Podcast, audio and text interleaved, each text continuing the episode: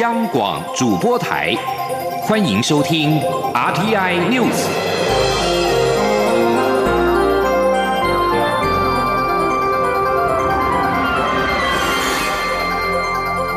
听众朋友您好，欢迎收听这节央广主播台提供给您的 RTI News，我是张顺祥。脱北者在两韩边界空投反金正恩文宣，引发北韩的不满。平壤当局警告，将对南韩祭出可能涉及到军事行动的报复性举措之后，紧张的情势加剧。南韩统一部今天呼吁北韩要遵守两国的各项协议。南韩统一部在声明当中说，南北韩应尝试遵守双方达成的各项协议。政府严肃的看待当前的情势。北韩中央通讯社报道，北韩领导人金正恩的胞妹金宇正在声明当中说：“借由行使最高领导人、党和国家赋予我的权利，我命令负责对敌工作的部门果决执行下一步行动。”金宇正并没有说明下一步可能采取何种行动。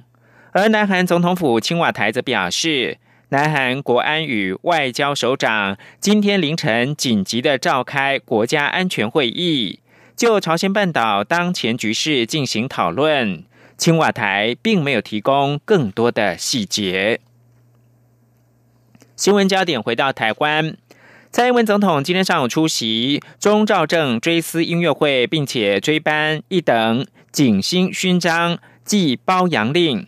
蔡总统致辞的时候表示，宗兆正不仅是台湾文学带来发展，也积极为本土意识奔走。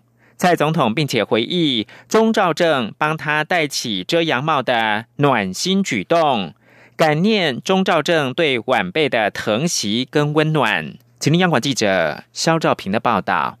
台湾客家文学巨擘钟兆正于五月中旬在桃园老家过世，享其寿九十六岁。家属在十四号举办钟兆正追思音乐会，包括蔡英文总统、行政院长苏贞昌、文化部长李永德、桃园市长郑文灿都出席活动。蔡总统在会上表示，钟兆正不仅耕耘出台湾文学沃土，也撑出台湾人的空间，终其。一生更是不断的对本土意识与客家权益努力奔走。蔡总统说：“终其一生，钟老都持续为台湾的文化和本土的意识奔走，也不断的为客家族群的权益努力。”蔡总统也分享了一段钟兆正与他的互动小故事，感念钟兆正对晚辈的疼惜与爱护。蔡总统说：“太阳很大，天气很热，钟老看到我没有戴帽子。”就把他自己的帽子拿下来，戴到我的头上。或许是一个小小的动作，但对我来说，这就是长辈对晚辈的疼惜。现在来到这里。表达对钟老最深的怀念。蔡总统也特别引用钟兆政提出的新个客家人主张，借此勉励台湾所有族群携手同心，一起为光明未来持续努力。桃园市长郑文灿则是在脸书直播音乐会现场，并表示要借此追忆钟兆政以及缅怀他对台湾这片土地的贡献。中央广播电台记者肖兆平采访报道。民进党中央将举行攸关党内派系竞合的党职选举。有媒体指出，行政院长苏贞昌为了确保苏系常委的席次，而向蔡英文总统请托支援。对此，行政院发言人丁仪明今天澄清，相关的报道内容完全无事实根据，均为凭空杜撰。针对媒体报道的请托支援。丁一鸣表示，这一年多来，苏院长跟蔡总统就国事无话不谈，充分的沟通，但两人会面从未谈及党内中常委等公职选举。此外，相关报道提到的人事布局、排除异己等，更完全无事实根据。他强调，相关不实内容从未向行政院查证，应该紧速更正。至于民进党籍立委苏巧慧是否参与党职呢？丁一鸣转述，苏贞昌向来尊重苏巧慧的自主意愿，更不可能与蔡英文总统商讨党职选举。文中所谓的亲自向总统蔡英文拜托支援党代表票，让苏系得在常会内保住一席，均系凭空杜撰。相关媒体应立即更正，也期待媒体要善尽查证之责。中国北京近日出现多起 COVID-19 武汉肺炎的确诊病例，引起国际关注。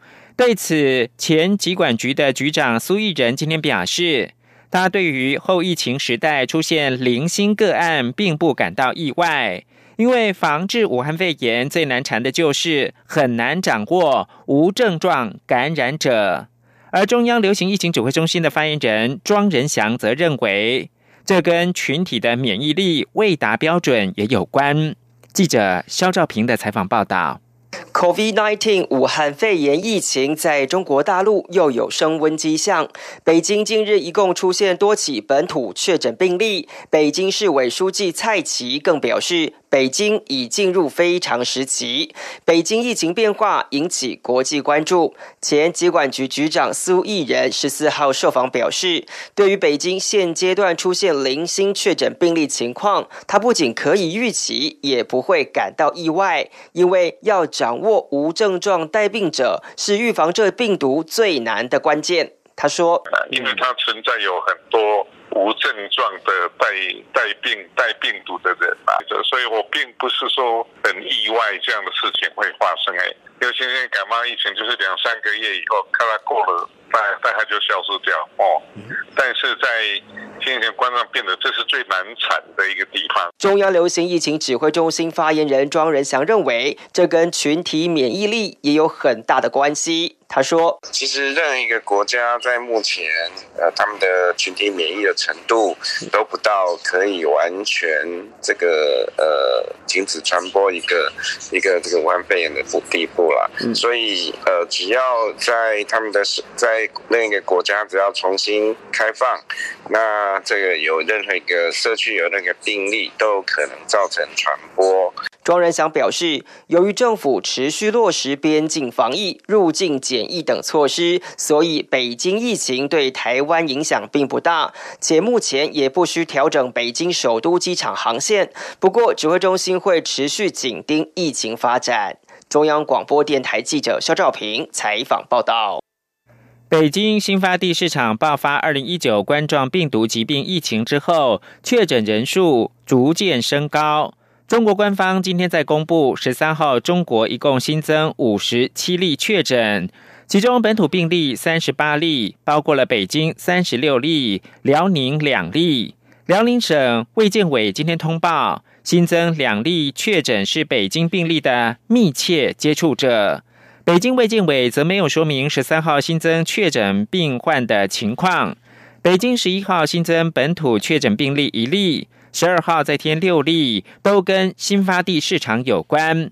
而北京市委书记蔡奇十三号主持二零一九冠状病毒疾病疫情防控会议时表示，北京已经进入到非常时期，要求五月三十号以来与新发地批发市场有密切接触者都要核酸检测。目前北京有三个区、四个街乡列为中风险地区。英国的制药厂阿斯特捷利康公司已经和德、法、和、意等政府签约，一旦疫苗研发成功，将以非盈利的方式提供给欧盟国家，对抗二零一九冠状病毒疾病。预定年底前开始配送。这支疫苗是由阿斯特捷利康与英国的牛津大学合作研发。牛津大学在四月开始以数百名志愿者进行疫苗的初步试验，目前已经扩大到一万人参与实验。德国政府消息人士告诉法新社说，疫苗渴望在年底前成功的研发完成。法新社报道，德国卫生部表示，德、法、荷、意等政府与阿斯特捷利康签约。以确保阿斯特捷利康提供三亿剂的疫苗给欧盟。德国卫生部说，疫苗必须配送给所有想要参与的欧盟成员国，并依照各国人口的多寡来配送。阿斯特捷利康表示，这项合约将提供多达四亿剂的疫苗。阿斯特捷利康并说，公司正设法扩大制造规模，在疫情期间以非盈利的方式提供使用。中国浙江省。温岭市一辆运输液化天然气的槽罐车，昨天下午在行驶到 G 十五沈海高速温岭市大溪镇梁山村路段时，突然的发生爆炸，造成严重的死伤。截至到今天上午九点统计，已经造成十九个人死亡，一百七十一个人住院治疗，其中重伤二十三人。周边的建筑物也受到不同程度的损坏，具体的损失还在统计。综合中国各媒体跟微博报道，这起液化天然气槽罐车爆炸事件发生在十三号下午的四点四十分左右，地点是沈海高速温岭市大溪镇梁山村路段。从地图可见，高速公路直接穿越梁山村，而且正好设有。交流道匝道跟收费匝道，中国公安部交通管理局昨天晚间发布通报称，这辆液化天然气槽罐车行驶到 G 十五沈海高速公路往温州方向，在温岭西出口互通匝道中段发生了爆炸，炸飞的槽罐车砸塌路侧的一间厂房，并且发生二次的爆炸。路媒报道引述目击者称，槽罐车当时在下交流道的匝道上，但不知道为何没有顺着弯道行驶，而是直接的冲出匝道，随即引发爆炸。